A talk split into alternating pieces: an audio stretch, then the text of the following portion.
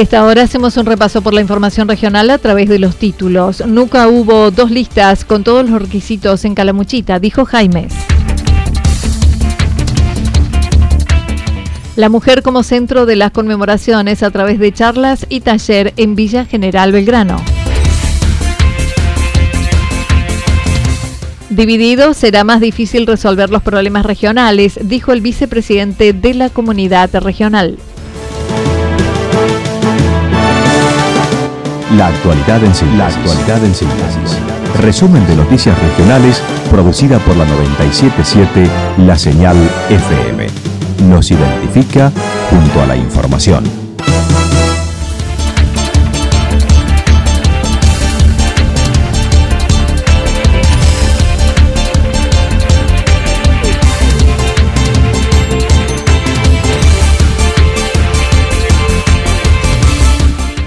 Nunca hubo dos listas con todos los requisitos en Calamuchita, dijo Jaimes.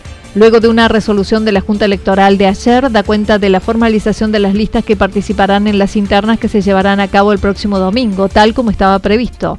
Mauricio Jaimes encabeza el espacio Sumar de Rodríguez de Loredo, señalando el armado comenzó en diciembre, realizaron un recorrido por los circuitos, constituyendo listas en 16 localidades y finalizado en el mes de enero. Nosotros el radicalismo desde el año pasado que estamos exigiendo un proceso de renovación de autoridades. Por suerte ese proceso se dio desde fin de año hasta febrero con cumplimiento de algunos plazos. Y en el mes de febrero, los primeros días, había que presentar todos aquellos que tuviesen intenciones de conducir los destinos de un circuito, de, un departamento en cuanto al radicalismo, eh, presentar y empezar a llevar a cabo las reuniones correspondientes para ver si se arribaba algún acuerdo, algún consenso. Y eso fue lo que, lo que fuimos haciendo desde el radicalismo en Calamuchita. La, mayoría, el 99% de, de, los que estamos activos en Calamuchita dentro del radicalismo fuimos haciendo eso, reuniéndonos, recorriendo cada uno de los pueblos.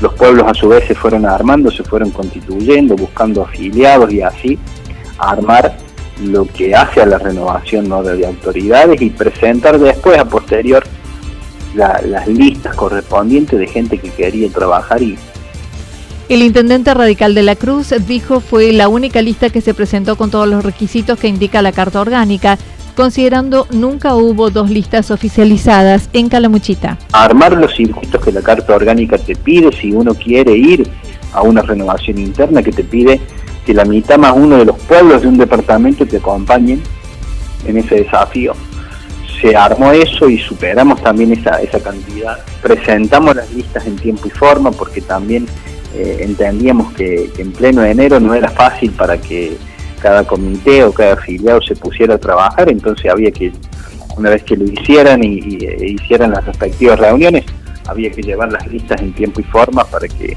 eh, la Junta Electoral Partidaria las analizara y, resolviera al, respecto. Hicimos todo lo que había que hacer y en eso la Junta Electoral resolvió y proclamó nuestra lista, pero estamos hablando allá por, por febrero. Eh, después hubo algunas correcciones que planteamos a, toda la, proclamación a nivel provincial y se ratifica en el ámbito departamental lo, lo nuestro, ¿no? Fue la única lista que se presentó con eh, todos los requisitos que, se exigen. Será el domingo desde las 8 horas y en Calamuchita se vota en el tramo provincial únicamente, a menos que ambas listas en el marco provincial lleguen a un acuerdo en las próximas horas. Sí, pero no, es que quedó desestimado hoy. Nunca hubo dos listas en Calamuchita. Se vota en Calamuchita como en toda la provincia, pero solamente en Calamuchita se va a votar para el tramo provincial. Claro. A nivel departamental no hay ninguna ninguna votación debido a que la única lista que se presentó fue la nuestra con, todos los requisitos y la única proclamada desde el principio. Por lo tanto, no hay ningún tramo departamental. La lista de sumar del departamento ya quedó proclamada, igual que los congresales.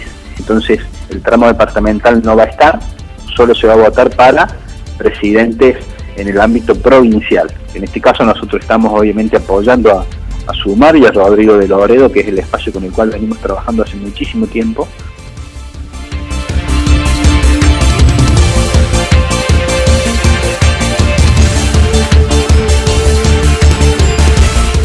La mujer como centro de las conmemoraciones a través de charlas y taller en Villa General Belgrano. En el mes de la mujer, la ONG de Villa General Belgrano Eucapia ha organizado diversas acciones. En esta semana charlas y talleres con la licenciada Mariana Falabella sobre diversos temas. Mañana a las 20.30 horas en la Casa del Bicentenario será la primera con mujeres con liderazgo en tiempos de COVID, a cargo de las campañas, las mujeres, las estrategias buscando quien eh, quiero ser, según lo señaló. Cuatro causas específicas eh, que han incrementado la violencia en este tiempo de pandemia.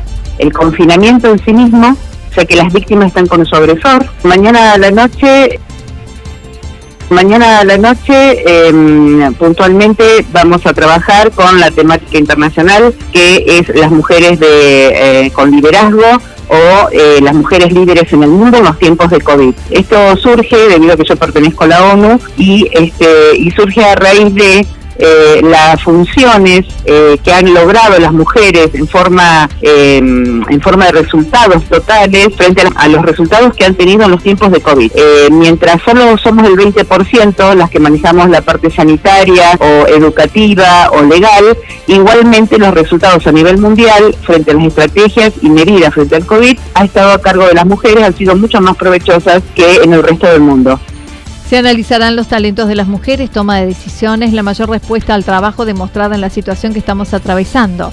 El viernes continuará con otro tema relacionado a la violencia hacia la mujer. Muchísimo trabajo para hacer, porque la violencia, como sabemos, no solamente física, eh, y las estadísticas son muy fuertes, y en Córdoba también son muy fuertes desde el 2019, ¿sí? porque hay entre una y tres mujeres por mes eh, que han perdido la vida. Entonces, este, realmente es muy interesante poder darle todas las estrategias, decirle cómo hacer, a dónde tienen que acudir, pero de una forma consciente y de una forma real, empezando por su casa, sabiendo qué es lo que tiene que tener el bolsillo antes de tomar una decisión, porque la mujer tiene una pérdida no solamente emocional, que por eso muchas veces no habla, sino también laboral, económica y de, y de miedo frente a los hijos. En épocas de pandemia como la que atravesamos, la profesional indicó son cuatro causas por lo que la mujer está expuesta.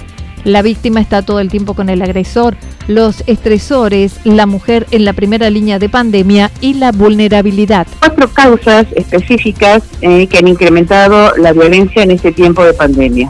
El confinamiento en sí mismo, o sea que las víctimas están con sobresor todo el tiempo, los estresores eh, psicológicos, como hablábamos hace un rato, inseguridad, ansiedad, inseguridad económica, una sobreexposición, ya que digo que las mujeres estamos en la primera línea de las trincheras sanitarias, no solamente en nuestro hogar, sino que las enfermeras, las doctoras, las mujeres policías, las comerciantes, usted mismo, y después la vulnerabilidad, ya que efectivamente estamos en un país donde el crecimiento económico en este momento está paralizado y entonces la pandemia aumenta con la pobreza.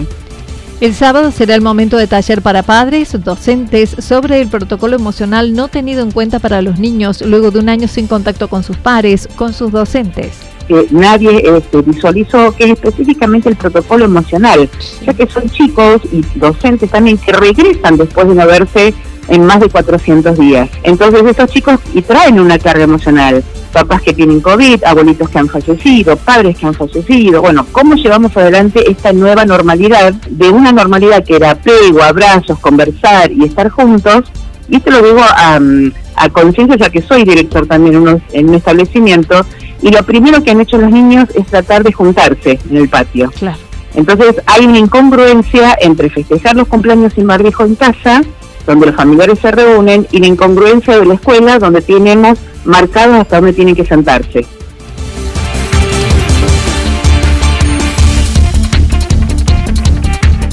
Dividido será más difícil resolver los problemas regionales, dijo el vicepresidente de la comunidad regional. La comunidad regional Calamuchita realizó la semana pasada la asamblea anual donde se renovaron las autoridades en una reunión con los 12 miembros que componen y el legislador departamental. Carlos Alessandri fue nuevamente elegido presidente y Mauricio Jaimes seguirá ocupando el cargo de vicepresidente, mientras un grupo similar desde hace ocho meses compuso un nuevo espacio, el Encuentro Calamuchitano. Frente a esta realidad, dijo, es una cuestión de internas del justicialismo, donde buscaron involucrar a los radicales en su interna. A nosotros nos intentaron hacer parte, nos intentaron absorber y hacer parte de una interna del justicialismo cuando sucedió lo de la comunidad regional y nosotros le dijimos que no, el radicalismo tiene su propia historia, su propio camino y vamos a ir por, por ese lado. No, no conformes con eso, eh, después se quisieron involucrar en la interna del radicalismo, en este, en este proceso que estamos viviendo ahora. Y, también los radicales de Calamuchita le dijimos que no, la interna del radicalismo lo vamos a resolver los radicales. El intendente de la Cruz dijo esta situación le preocupa ante la resolución y trabajo sobre problemas regionales, que será difícil hacerlo con esta división, como turismo, salud, medio ambiente, entre otros lo que apuntas es una de las cosas que más duele, ¿no? que no se pueden llevar a cabo acciones en conjunto. Eh, el turismo, eh, obviamente que, también se tiene que ver ya como región y no como individualmente en cada pueblo. Eh, eso es algo a lo que uno apunta, lo mismo en salud. En salud se tiene que ver como región, no podemos trabajar separadamente. Nosotros en el sur de Calamuchita tenemos esa comunicación, pretendemos a esa comunicación, a ese trabajo en conjunto y creemos que en el Valle de Calamuchita eh, también tiene que haber lo mismo, en todo Calamuchita, no solamente eh, dentro de un pueblo o en una, en una parte del valle. En turismo, como te decía, lo mismo. En seguridad también tenemos que pensar como región. Eh, lo que sucede en un pueblo, cuando en un pueblo algo se descontrola, repercute en el otro inmediatamente. Ni hablar en materia de medio ambiente, si no pensamos como región en lo que hace al tratamiento de los residuos sólidos urbanos, es algo muy difícil, creo que es el problema de siempre.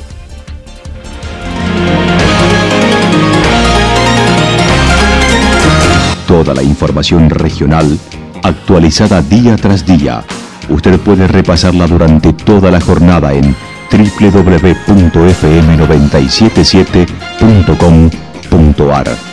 La señal FM nos identifica también en Internet.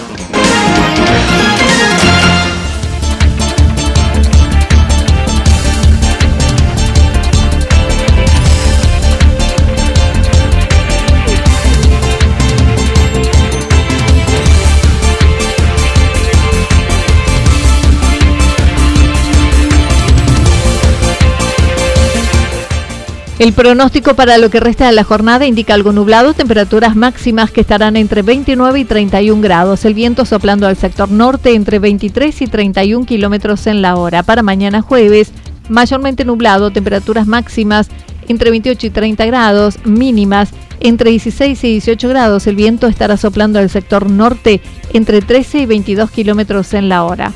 Datos proporcionados por el Servicio Meteorológico Nacional. Municipalidad de Villa del Lique. Una forma de vivir. Gestión Ricardo Zurdo Escole. Lo que sucedió en cada punto del valle. Resumimos la jornada a través del informativo regional en la 977. 977 La Señal FM.